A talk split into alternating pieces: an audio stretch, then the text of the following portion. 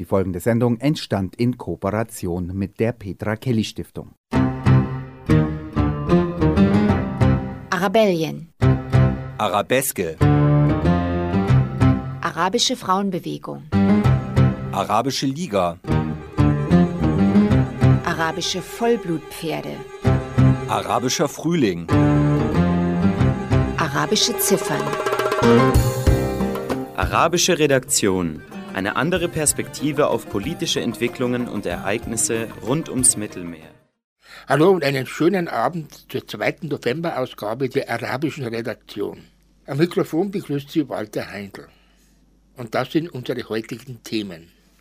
In Algerien haben am 1. November eine Mehrheit für eine Verfassung gestimmt. Allerdings hatte die Opposition zum Wahlboykott aufgerufen. Deshalb beteiligten sich nur knapp ein Viertel an der Abstimmung. Die Rechte von ausländischen Hausangestellten werden in Katar trotz jüngster Reformen weiter massiv verletzt. Das geht aus dem neuen Bericht von Amnesty International hervor. Rojava, die Situation in den Flüchtlingslagern im Norden Syriens. Sowie wieder einer von uns.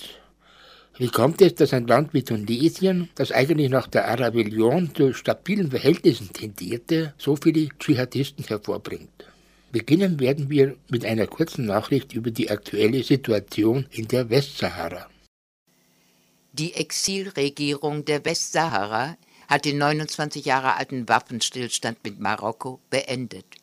In einer vom Vorsitzenden der in Algerien basierten Befreiungsbewegung Polisario, Brahim Rali, veröffentlichten Kommuniqué wird die Wiederaufnahme des bewaffneten Kampfes zur Verteidigung der legitimen Rechte unseres Volkes als unumgänglich beschrieben.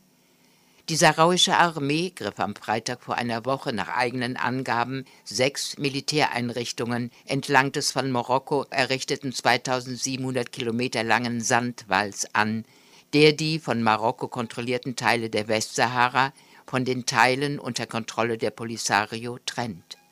Die Westsahara war bis 1975 spanische Kolonie.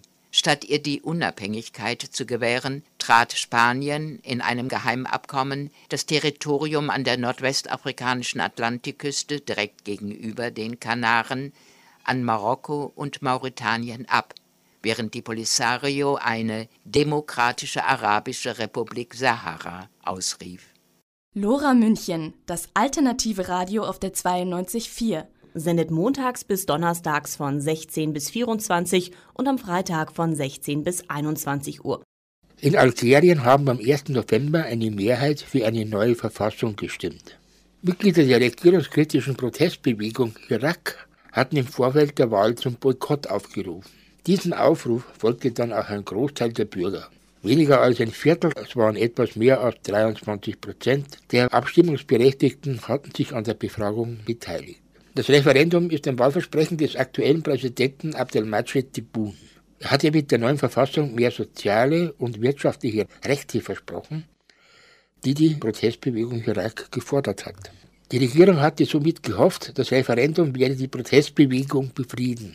Die empfindet allerdings die neue Verfassung als Kosmetik und beklagt eine Stärkung der Regierung und mehr Autokratie. Wie sieht die Situation in Algerien nun aus? Hat das Referendum Grundlegendes verändert. Dazu sprach ich mit meinem Kollegen Christoph Steinbrück. Das ist eine exzellente Frage, weil sich das die algerischen Wähler und Wählerinnen natürlich auch gestellt haben.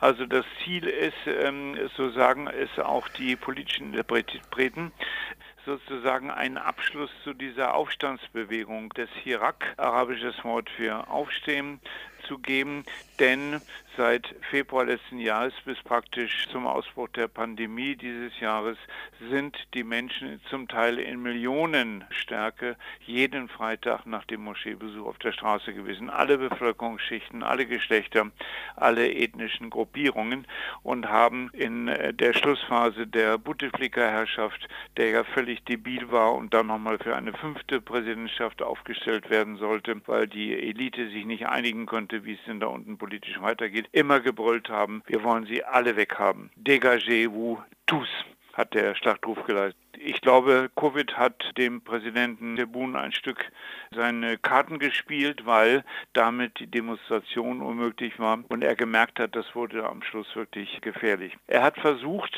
jetzt nicht nur eine Zäsur in diese Aufstandsbewegung zu bringen. Das ist ihm einfach mittels Covid gelungen, sondern er wollte auch die Präsidentenstellung verändern. Er hat einiges festgelegt, nur zwei Mandate. Dann hat er etwas sehr Interessantes gemacht.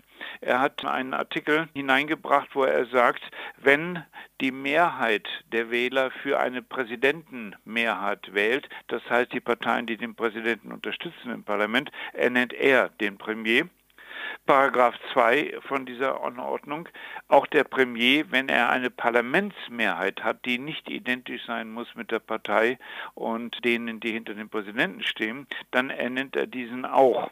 Und dieser Präsident wird den Auftrag bekommen, ein Programm zu entwickeln, das dann im Ministerrat äh, verabschiedet wird. Das heißt, er hat sich ein großes Eingriffsrecht gewahrt, um in die Verfassung einzugreifen, die verfasslichen Rechte von einem Parlament.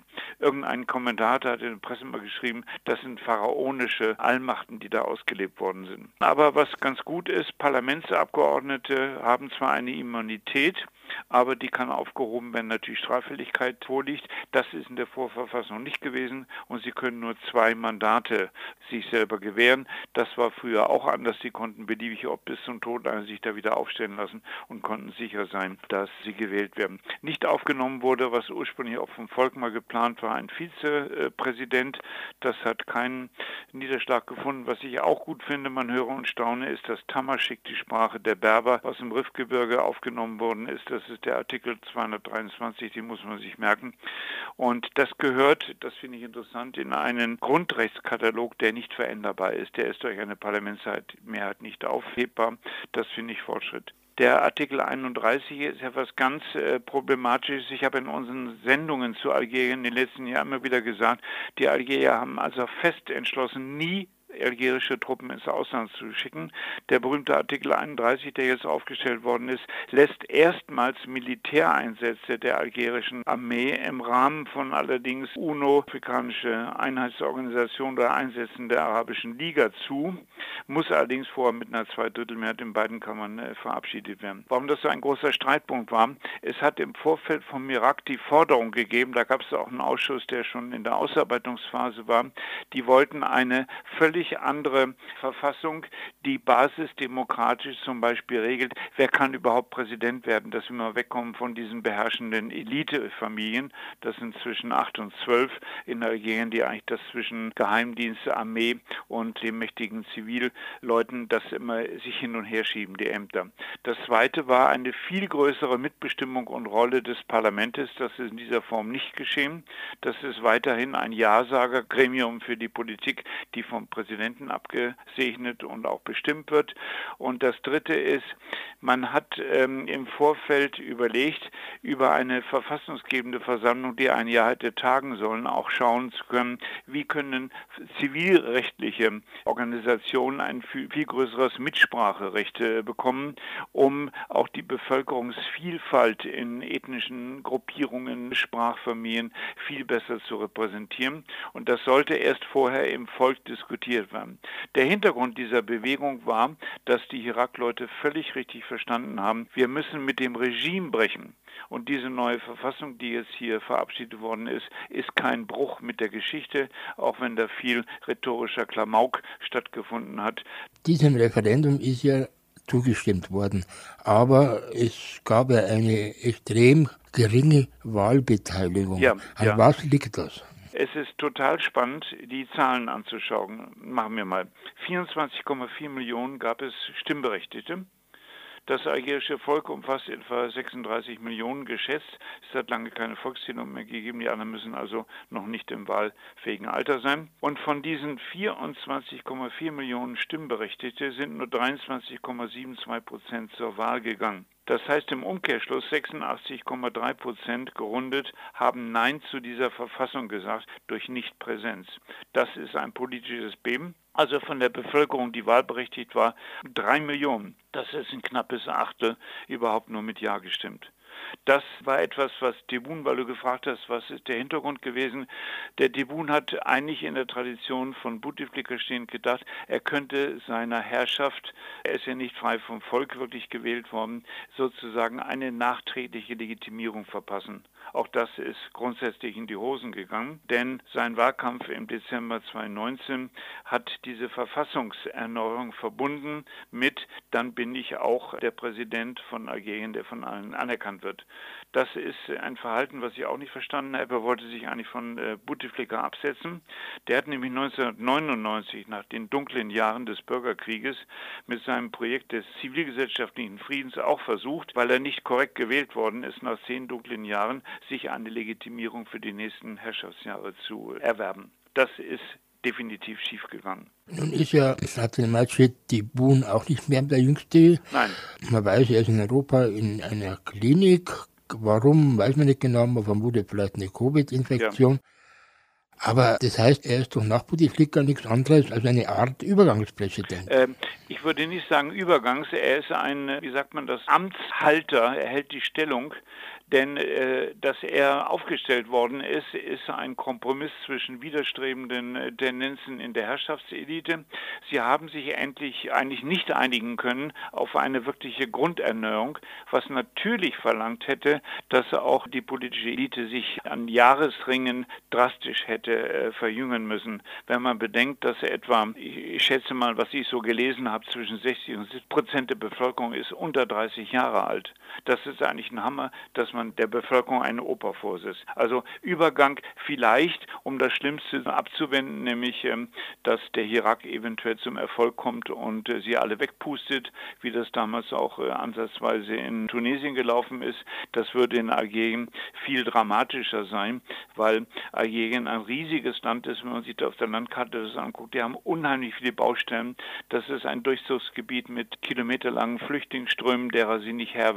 Sie haben die unruhige Grenze, die größte Landesgrenze ist mit Libyen und die ganze Südgrenze fast grenzt an Mali. Das sind lauter Unruheheere, wo eigentlich eine starke Regierung auch eine, eine gute Politik machen müsste, um dieses Land durch diese unsicheren Seiten zu schippern. Und sie haben eine massive Wirtschaftskrise, nicht nur wegen des Weltmarktpreises, der im Keller ist für Öl und Gas, sondern sie haben auch keine anderen Projekte, die sozusagen das äh, ablösen könnte. Also von daher gibt es so viele Baustellen, dass eigentlich eine Rundumerneuerung angesagt wäre.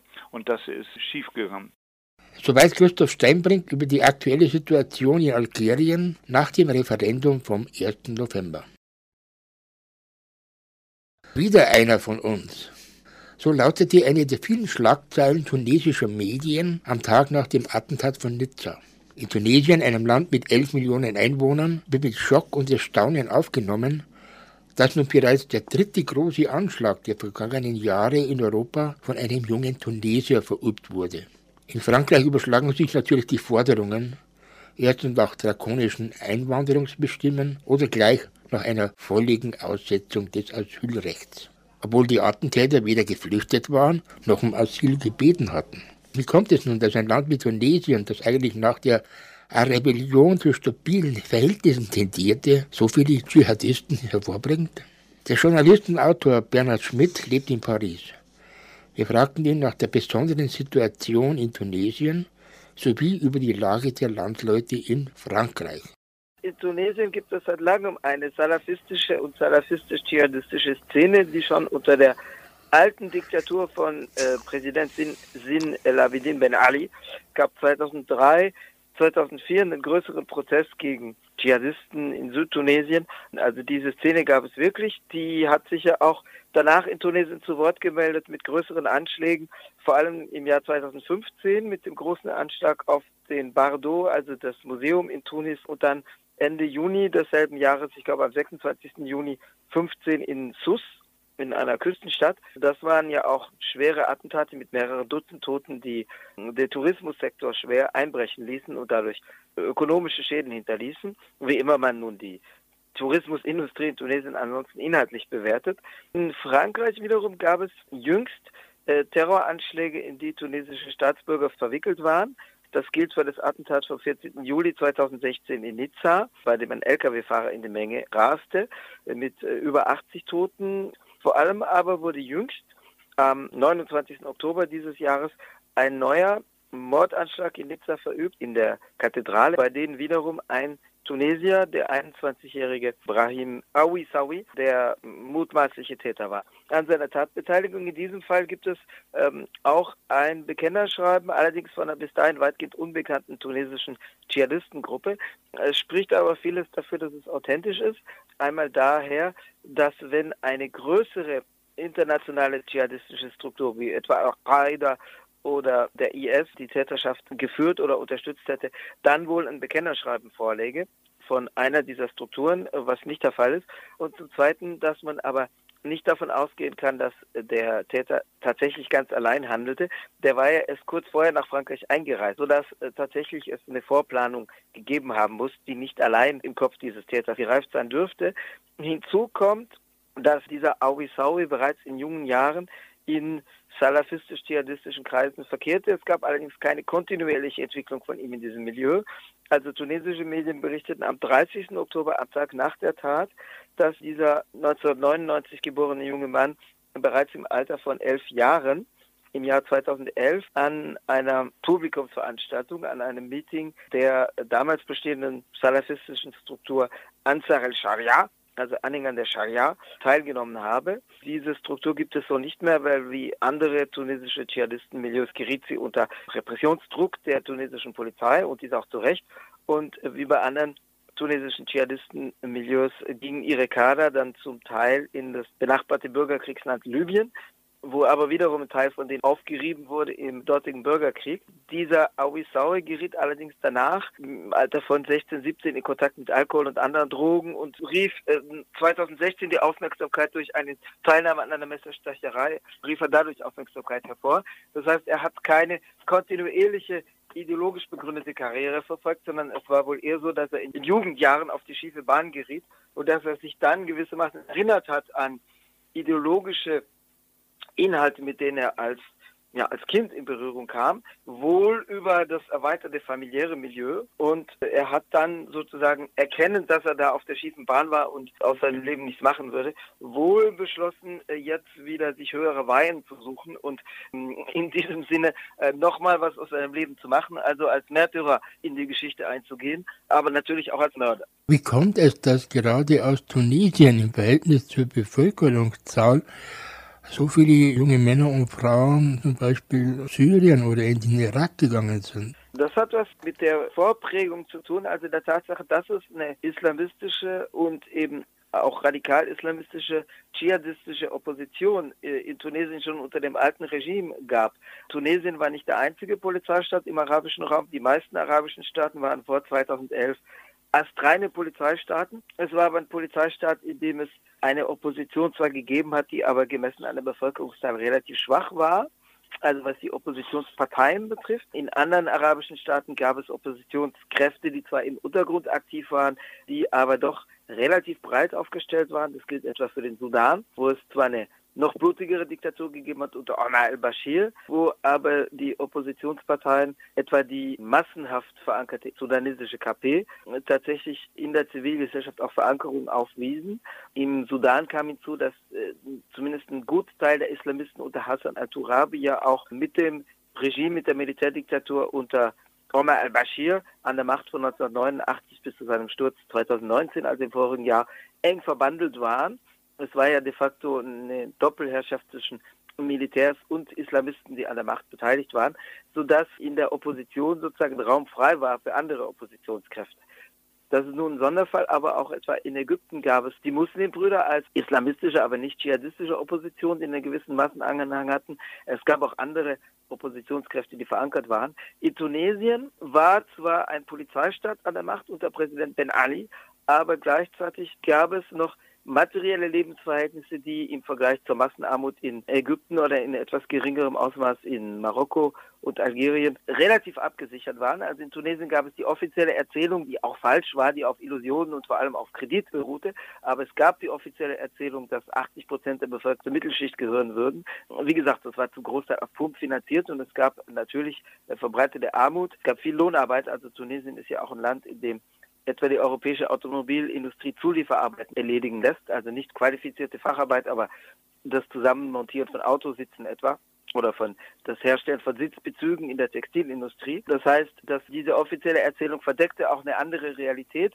Aber es gab schon die Wahrnehmung, die Selbstwahrnehmung in der tunesischen Gesellschaft, dass man zumindest nicht diese Massenarmut wie etwa in Ägypten aufweist, sodass die Leute sich relativ abgesichert fühlten. Es war zudem ein Polizeistaat, aber es war gleichzeitig kein Staat, der totalitär mit einer Ideologie die Gesellschaft zu durchdringen versuchte, wie etwa in Syrien, sodass ein Teil der Gesellschaft doch integriert war in das Regime. Insofern, als viele Tunesier und Tunesierinnen lange glaubten, dass sie etwas zu verlieren hätten. Ben Ali sagte ja auch der Bevölkerung, wenn ihr mich absägt, dann geht es euch wie in Algerien, weil in Algerien in, den 90er Jahren nebenan ein blutiger Bürgerkrieg herrschte, sodass die Oppositionsparteien vorhanden waren, aber nicht die Mehrheit der Bevölkerung erreichten bis Ende der 2010er Jahre, als das Regime dann immer tiefer in die Krise geriet. Es gab allerdings eine Oppositionskraft, die massenhaft verankert war. Das war die Gewerkschaftsvereinigung UGTT, die zumindest in Teilen auch oppositionell gegenüber dem Regime war, deren Rolle man nicht unterschätzen durfte. Die GTT gibt es noch immer, wobei ein Teil von ihnen inzwischen mit der Staatsmacht verwoben ist. Das war allerdings zu dem alten Regime auch so.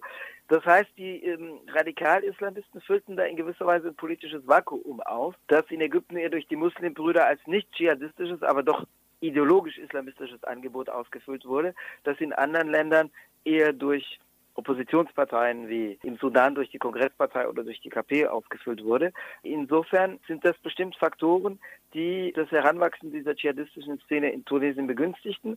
Hinzu kommt, dass es in Tunesien durch Teile der vor allem urbanen Gesellschaft eine Wahrnehmung äh, gibt, dass man nur halb ein arabisches Land sei, aber auch ein mediterranes Land, was natürlich zutrifft, was stimmt, und dass viele Tunesier aus der gehobeneren Schicht oder die mehr oder minder im Wohlstand leben, schon den Anspruch heben, so halb in Europa zu leben, sozusagen auf so einem Balkon, der aus Afrika herausragt. Dagegen gibt es eine starke Abwehrreaktion auch in Teilen der Gesellschaft. Das heißt, auch arabisch-nationalistische Kräfte sind in Tunesien stark verankert.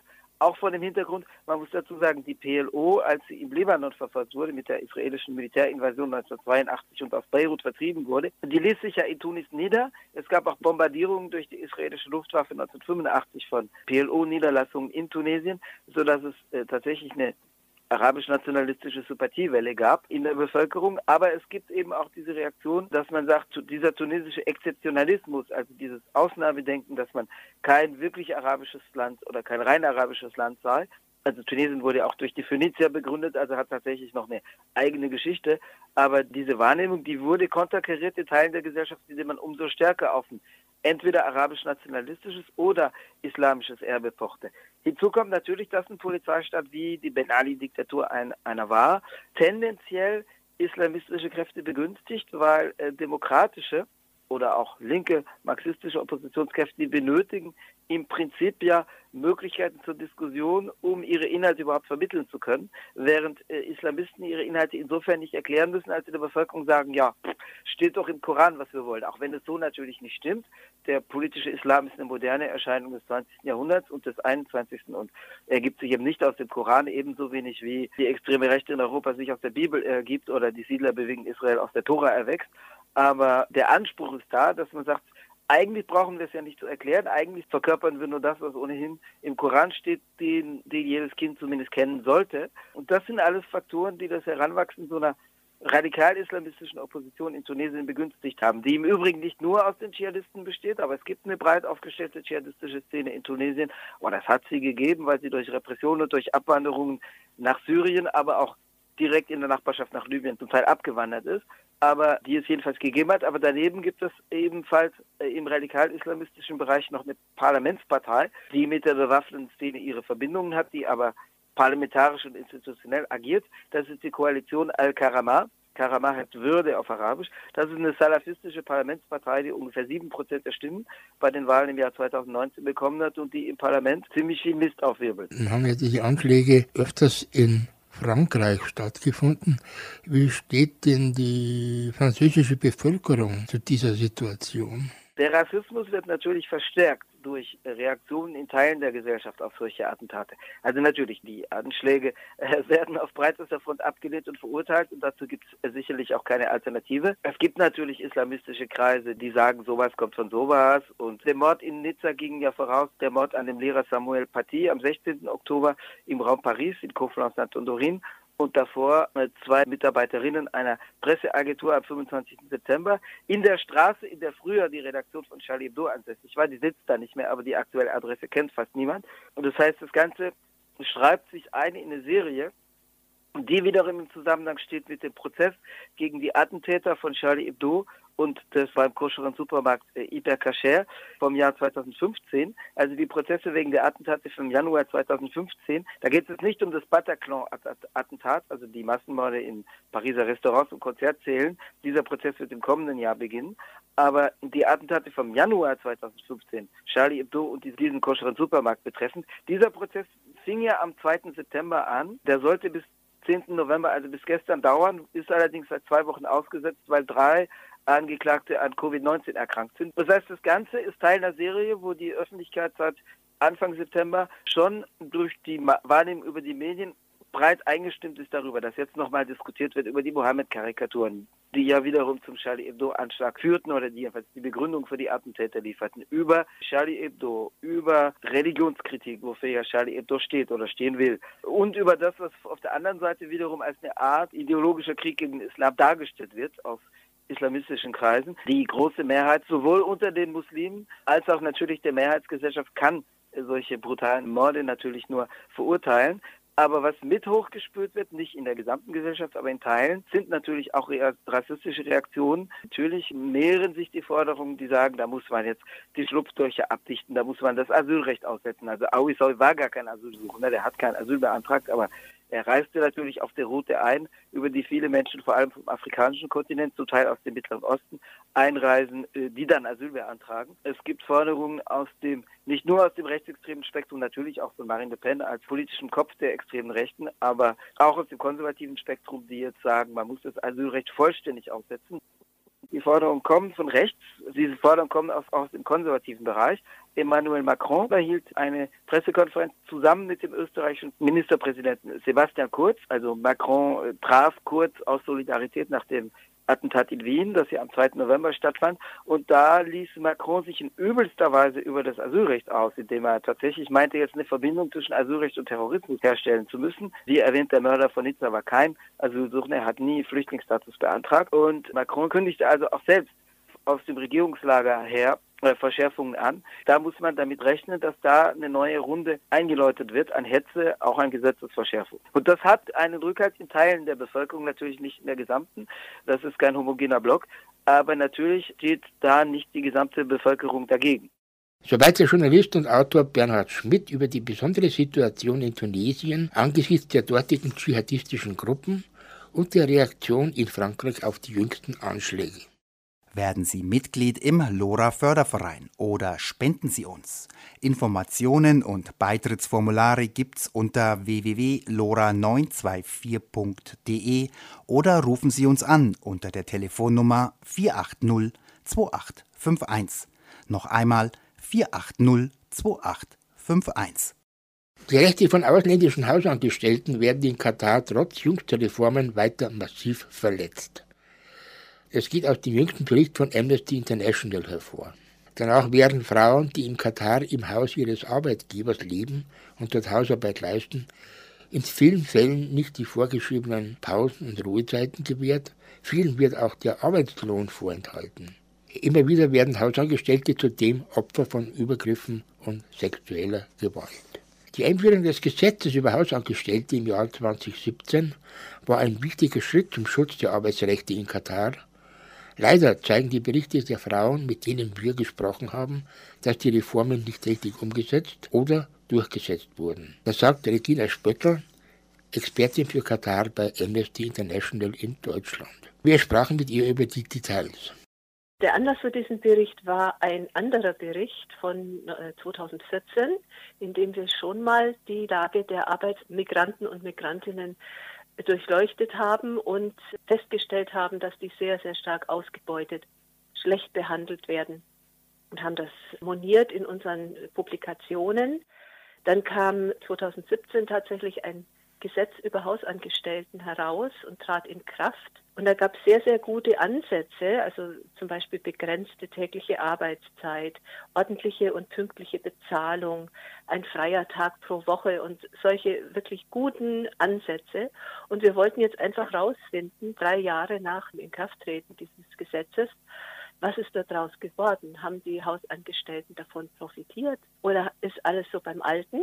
Und dafür haben wir 105 Frauen befragt, die in Katar entweder noch arbeiten in Privathaushalten oder gearbeitet haben und wollten wissen, wie es ihnen geht, ob sich da irgendwas verändert hat. Und wir mussten also wirklich konsterniert feststellen, dass die Realität im Jahr 2020 noch schlimmer geworden ist als bei unserem ersten Bericht. Das Kafala-System, also Beschäftigungssystem, das dann die Arbeitgeber und die Arbeitnehmer ganz eng aneinander schmiedet, ist für die Hausangestellten immer noch in Kraft. Das heißt also, die Arbeitgeber haben sehr viel Macht über ihre Angestellten und können in ihren Privathaushalten praktisch machen, was sie wollen. Es wird nichts überprüft, ob jetzt wirklich diese Gesetzesänderungen angewandt werden.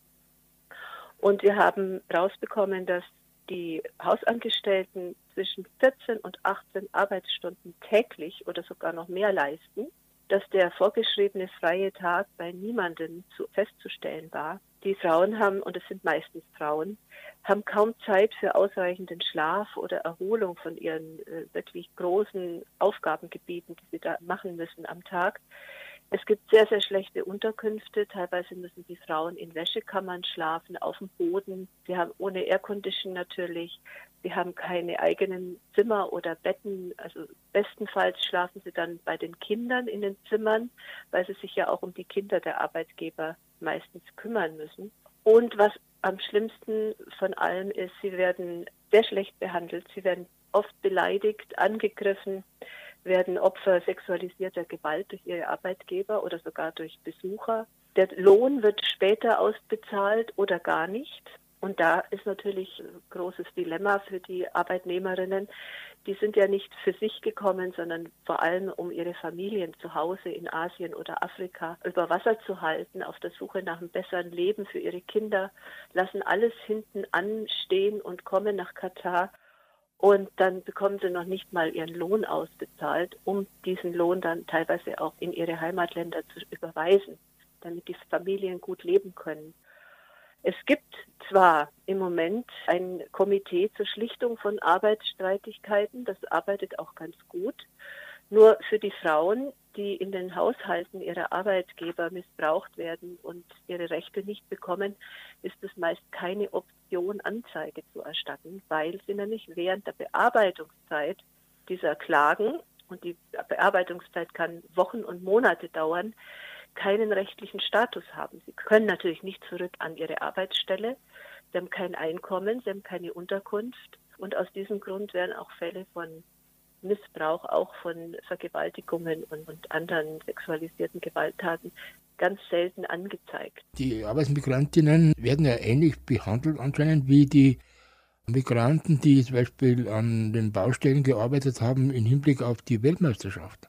Ja, mehr oder weniger. Ja, nur ist die Überwachungsmaschinerie, also die, die, ja, die, die Gesetze, die für die Arbeiter gelten, für die WM-Baustellen und für die dazugehörige Infrastruktur, da gibt es Inspektoren immerhin, die nachgucken in die Unterkünfte der, der Arbeiter. Also es ist etwas mehr unter Kontrolle. Es ist ein bisschen mehr in der Öffentlichkeit die Menschenrechtsverletzungen an Bauarbeitern. Das, die sieht man. Wohingegen bei den Hausangestellten, denen ist oft gar nicht erlaubt, vor die Tür zu gehen, alleine, ohne ihre Arbeitgeber oder ohne andere Familienmitglieder. Die werden oft eingesperrt in ihren Wohnapartments. Also sie sind nicht sichtbar.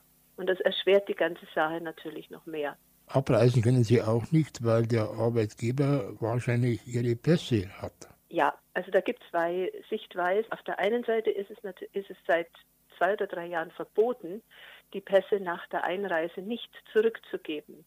Aber wir haben festgestellt, dass ein Großteil dieser 105 Frauen, die wir interviewt haben, wirklich die Pässe nicht bekommen haben, nicht zurückbekommen haben. Auf der anderen Seite gibt es eine Neuerung, eine positive Neuerung, und zwar wurde 2020 das sogenannte Exit Permit, also die Ausreisemöglichkeit ohne Zustimmung des Arbeitgebers aufgehoben. Und es gibt auch kein No Objection Certificate, also ein, ein Unbedenklichkeitszertifikat, wenn Arbeitnehmer den Arbeitgeber wechseln wollen. Das war früher auch nicht der Fall. Nur ist es natürlich für die Hausangestellten wieder so gesetzliche Regelung. Aber wie schon dargelegt, für die meisten Frauen ist es keine Option, das einzufordern, weil sie dann eben entlassen werden oder ohne einen Cent in der Tasche in ihre Heimatländer oft abgeschoben werden. Und das ist natürlich ganz dramatisch, wenn sie dann zwei Jahre zum Beispiel in Katar gearbeitet haben, kein Geld bekommen haben und dann müssen sie ohne irgendwas in der Tasche nach Hause zurück. Und das ist das Schlimmste von allen für die Arbeitnehmerinnen. Wir haben es schon angesprochen, die Beziehung zwischen den Arbeitgebern und den Hausangestellten bezieht sich ja noch auf dieses Kafala-System. Kannst du kurz erläutern, was das genau bedeutet? Und es hat ja anscheinend Hintergründe, die schon länger zurückliegen. Das Kafala-System ist ein sehr altes System, das schon in vorindustrieller Zeit unter den Beduinen gegolten hat. Und zwar ist das nichts anderes als ein Bürgschaftssystem. Ein Einheimischer hat für den Besucher gebürgt und ihn beschützt und dafür gesorgt, dass er durch das Stammesgebiet ohne irgendwelche Kampfhandlungen durchgekommen ist. In modernen Zeiten ist das Kafala-System ebenfalls bekannt unter dem Namen Sponsorensystem, also sprich Bürgschaftssystem. Und bis vor kurzem konnte also kein Arbeitnehmer eine Arbeit annehmen in Katar ohne einen Bürgen. Und der Bürger hat dafür zu sorgen, dass er ein Einreisevisum bekommt, dass er eine Aufenthaltsgenehmigung bekommt, eine Arbeitsgenehmigung und eine Gesundheitskarte, damit er das Gesundheitssystem auch in Anspruch nehmen kann.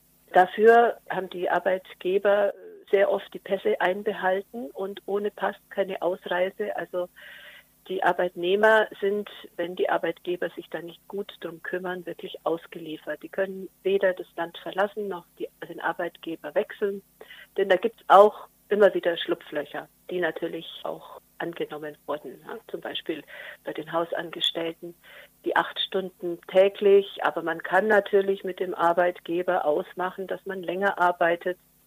Das muss dann schriftlich erfolgen. Also das ist wieder ein, ein Schlupfloch, dass das ganze Gesetz wieder aufweicht. Und Katar hat aufgrund der massiven Kritik aus aller Welt an diesem Kafala-System gearbeitet, hat ein paar Neuerungen durchgeführt, zum Beispiel das schon erwähnte Gesetz von 2017 ist auf einem recht guten Weg, aber das schönste Gesetz nutzt nichts, wenn es nicht umgesetzt und überprüft und eingehalten wird. Und da hapert es im Moment ganz, ganz gewaltig in Katar. Also gerade in Bezug auf den neuen Bericht über die Hausangestellten. Da wird nichts verifiziert, da kommt keiner in die Häuser rein, um nachzugucken, wie geht es denn den Arbeitsmigranten überhaupt. Du hattest ja dieses Gesetz von vor drei Jahren öfter schon erwähnt. Gibt es denn Möglichkeiten für die Hausangestellten, aufgrund dieser Gesetzeslage zu klagen? Ja, das gibt. Das gibt's. Und zwar äh, gibt es solche Schiedsstellen für Arbeitsstreitigkeiten. Die werden überall in Katar gerade eingerichtet. Manche arbeiten schon, aber die sind natürlich total überlastet. Die kriegen ja zigtausend Klagen im Monat und müssen die abarbeiten. Und ich habe es ja schon erwähnt, für die Frauen ist es oft keine Option um diese Schiedsstellen, die meistens in der Stadt sind, wo sie auch gar nicht so einfach hinkommen, um da hinzukommen, müssen sie praktisch unerlaubterweise die Wohnung oder das Haus des Arbeitgebers verlassen, müssen dort Klage einreichen und sind dann mehr oder weniger Recht. Also sie verlieren ihren Status als Arbeitsmigranten, sie haben keine Aufenthaltsgenehmigung mehr, kein Einkommen, keine Unterkunft. Und da hat sich der katarische Staat vor kurzem bereit erklärt, sogenannte Safe Houses zur Verfügung zu stellen. Also Häuser, wo solche Frauen in Bedrängnis hingehen können, wo sie wohnen können, bis die Klage bearbeitet wird. Und das dauert, wie gesagt, bis zu drei, vier Monaten. Umso wichtiger ist es, dass diese Safe Houses sehr schnell operabel dann äh, in, in Betrieb genommen werden dürfen. Soweit Regina Spöttl, Expertin für Katar bei Amnesty International Deutschland, über die Situation von Hausangestellten in Katar. Der zitierte Bericht Why do you want to rest? Ongoing Abuse of Domestic Workers in Katar kann auf der Website der Organisation aufgerufen werden. Lora München, nicht nur auf der 92.4, sondern auch auf DAB+. Montag bis Freitag von 1 Uhr nachts bis 16 Uhr und von 18 bis 24 Uhr. Krisen sind die Menschen in Rojava gewohnt. Als im März die Warnung vor der Covid-19-Pandemie global für Aufruhr sorgte, hat die Selbstverwaltung der Region sofort den einzigen freien Grenzübergang für den regulären Verkehr geschlossen. Die langjährige Medico-Partnerorganisation Kurdischer Roter Halbmond startete umgehend mit einem breiten Covid-19-Maßnahmenpaket. Aufklärungskampagnen, selbstorganisierte Massenproduktion und eigene Covid-19-Krankenhäuser entstanden. Doch schon damals war klar, sollte sich die Pandemie auch in Rojava ausbreiten und die überfüllten Flüchtlingslager erreichen, droht die nächste Katastrophe.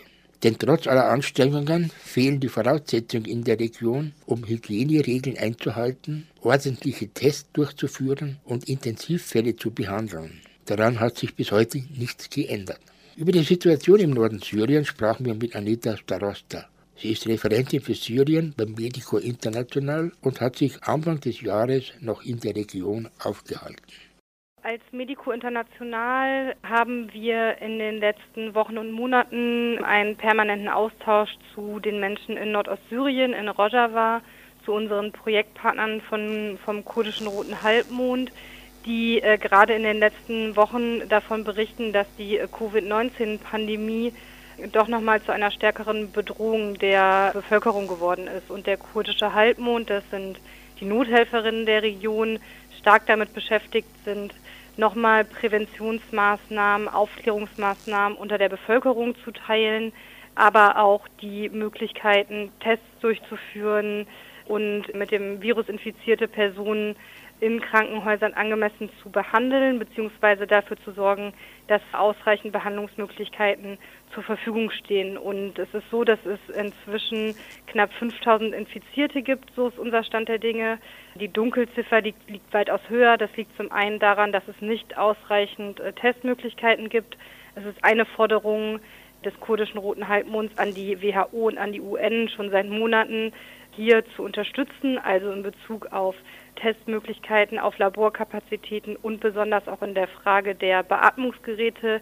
Denn von Anfang an war es so, dass es nicht ausreichend Möglichkeiten zur Behandlung ihrer Verläufe der Pandemie in der Region gab. Und es ist so, dass die autonome Selbstverwaltung, unter der ja ähm, die Region steht, relativ früh schon im März einen ersten Lockdown verhängt hat, ähnlich wie bei uns die Grenze geschlossen hat und dann wirklich relativ schnell Maßnahmen ergriffen hat. Der kurdische Rote Halbmond hat in Windeseile drei Krankenhäuser errichtet, die eigens für ähm, Infizierte, für Covid-19-Patienten zur Verfügung gestellt werden, die auch inzwischen in Betrieb und genutzt werden. Ein großes Problem war am Anfang, dass es gar keine Testmöglichkeiten oder Labore gab, die ähm, einzigen Testgeräte, die PCR-Tests durchführen konnten, äh, lagen in einem Gebiet, was im Oktober von äh, der Türkei militärisch besetzt und erobert worden ist. Und diese Geräte wurden nicht zurückgegeben oder auch Forderungen nicht zurückgegeben. Und lange war der kurdische Halbmond darauf angewiesen, Testergebnisse in ein WHO-Labor nach Damaskus zu schicken. Da hat die Antwort sich oft verzögert, kam viel zu spät, um dann reale Infektionsketten zu unterbrechen. Und vielleicht noch ein letzter Satz. Die ganz große Gefahr in der Region besteht natürlich in dem Ausbruch der Pandemie in den zahlreichen Flüchtlingslagern, die es vor Ort gibt und in denen auch der kurdische Halbmond eine zentrale Rolle spielt bei der medizinischen Versorgung, aber auch der humanitären Versorgung der Menschen, die in diesen Flüchtlingslagern leben. Die Situation ist in diesen Flüchtlingslagern meist sehr prekär, sehr eng. Die hygienischen Zustände sind oft sehr schlecht und es ist eigentlich nicht möglich, das, was wir hier alle tagtäglich machen können, Abstand halten, regelmäßiges Händewaschen, Maske tragen. Das geht vielleicht noch, aber trotzdem ist das wirklich die große Gefahr, vor der unsere Partnerorganisationen waren und es ist zum Glück bisher noch nicht zu einem großen Ausbruch gekommen. Gleichzeitig gab es immer mal wieder einzelne Fälle in Flüchtlingslagern, die aufgetreten sind, die sofort lokalisiert werden konnten und dann auch isoliert werden konnten. Aber das ist tatsächlich gerade ein großes Thema neben der großen politischen Weltlage, die die Region ja immer umtreibt, Atem hält. Das würde ich sagen, das Thema, was zumindest unsere Projektpartner gerade am dringendsten beschäftigt. Und waren Sie ja im Februar diesen Jahres in Nordostsyrien, also noch vor dem Lockdown. Wie hat sich denn die Situation für Sie dargestellt, vor allem mit den Flüchtlingslagern? Wenn man das hört, immer noch latent Krieg in der Gegend. Ja, als ich im Februar diesen Jahres äh, glücklicherweise noch vor dem Eintreten der Pandemie in die Region reisen konnte, stand diese Reise, der Besuch unserer Partner, aber auch der Besuch diverser Flüchtlingslager, diverser Städte und Dörfer noch sehr unter dem Eindruck der äh, türkischen Militäroperation, die im Oktober 2019 stattgefunden hat, wo die Türkei äh, nach dem Rückzug US-amerikanischer Truppen aus der Grenzregion einen äh, völkerrechtswidrigen Angriffskrieg gestartet hat und bis heute auch eine Region in dem Grenzgebiet besetzt hält. Und die Menschen ähm, und unsere Projektpartner, die ich damals vor Ort treffen konnte, standen eben noch sehr unter dem Eindruck, ich, ich würde sogar sagen unter dem Schock, unter dem Trauma dieses Krieges. Damals sind Hunderttausende Menschen aus der Region geflohen. Ein Krieg, in dem ähm, wenig Rücksicht genommen wurde auf zivile Opfer die Nothelferinnen des kurdischen Halbmonds, die damals im Kriegsgebiet im Einsatz waren, wurden zum Teil schwer verletzt, wurden getroffen. Und es ist so, dass damals im Oktober schon, und ich konnte das im Februar auch besuchen, dieses Flüchtlingslager, der kurdische Halbmond in Eigenleistung ohne Unterstützung internationaler Hilfsorganisationen ein eigenes Flüchtlingslager aufgebaut hat, Washunkani, für die Menschen, die eben aus den bis heute besetzten Gebieten fliehen mussten. Das ist ein Flüchtlingslager, wo äh, Zehntausende Menschen untergekommen sind, wo die Mitarbeiter im Gesundheitsbereich selber Flüchtlinge waren, Ärzte und Krankenschwestern, die in Serikanye, einer der, der von der Besatzung betroffenen Stadt, vorher gearbeitet haben, die dann mit dem Angriff aus dem Krankenhaus fliehen mussten, sich dann in Hasake oder anderen Städten Unterkünfte gesucht haben, bei Familien untergekommen sind und dann ihre Arbeit in dem Flüchtlingslager weitergeführt haben. Und es war schon sehr sehr dramatisch, ähm, diese Geschichten zu hören, die Geschichten von der Flucht, die Geschichten von der Vertreibung und doch noch eine leise Hoffnung, ob eine Rückkehr in die Region, in die alten Arbeitsstätten, in die alten Häuser, in die alte Heimat ähm, doch noch möglich ist. Heute ist eigentlich klar, dass von dieser Option der Rückkehr weitestgehend abgesehen werden muss. Es gibt eigentlich keine Hoffnung, dass die Türkei sich aus dem Gebiet zurückzieht und die Menschen sich jetzt entweder im Flüchtlingslager oder woanders unterkommen und da sozusagen sich ein neues Leben aufbauen müssen, was unter den aktuellen Bedingungen, wie gesagt, Pandemie, immer wieder Kriegsbedrohungen, das Land befindet sich eigentlich immer noch in, einem Kriegszustand, ja durchaus eine sehr schwierige Situation ist für die Menschen vor Ort. Nun sind ja die Gruppen in den Flüchtlingslagern doch sehr heterogen.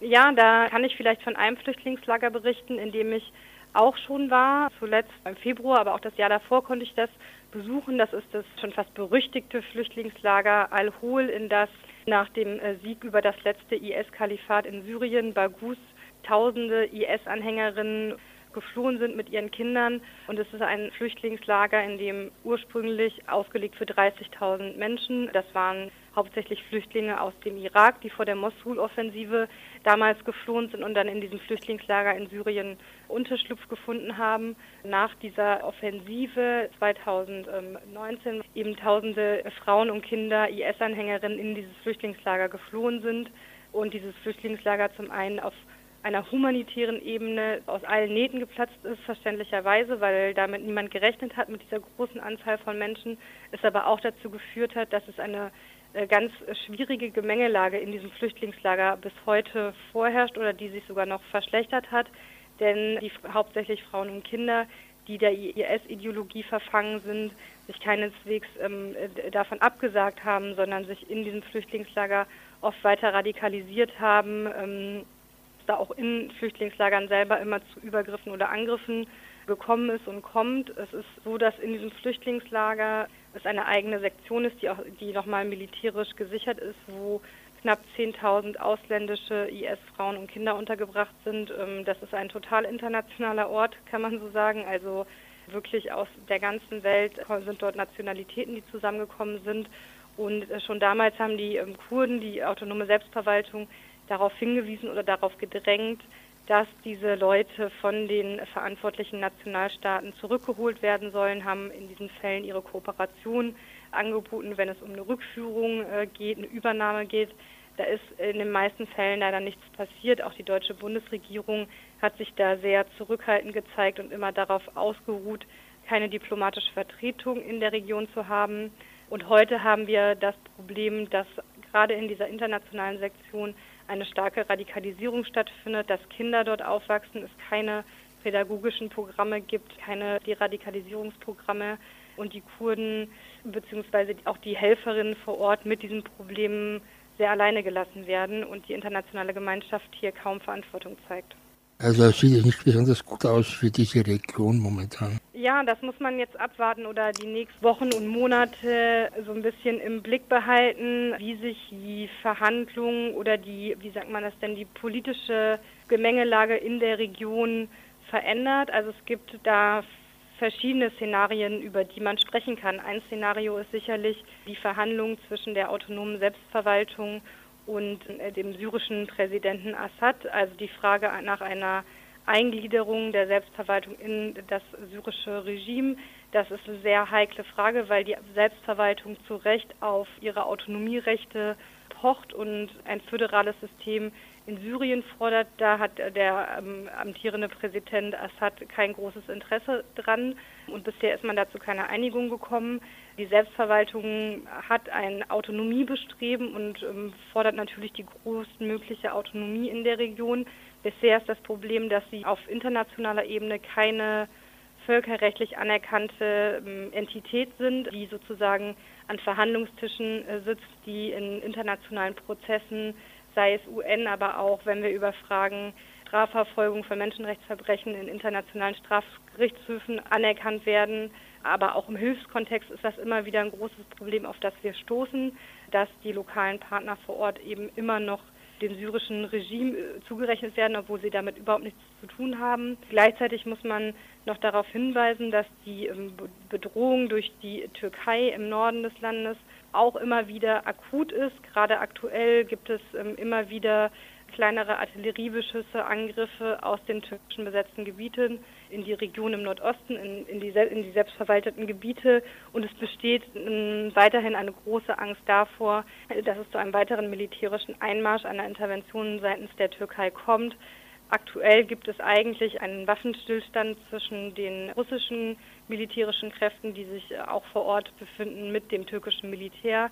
Es gibt die Angst davor, dass die Einigung im Bergkarabach-Konflikt sich auf die Region auswirkt und ähm, die Region Teil eines Zugeständnisses Russlands an die Türkei sein kann und da nochmal neue Fenster aufmacht. Also es ist äh, wie immer, wenn wir über Syrien reden, eine sehr komplexe Gemengelage mit einem sehr offenen Ausgang, würde ich es jetzt mal formulieren.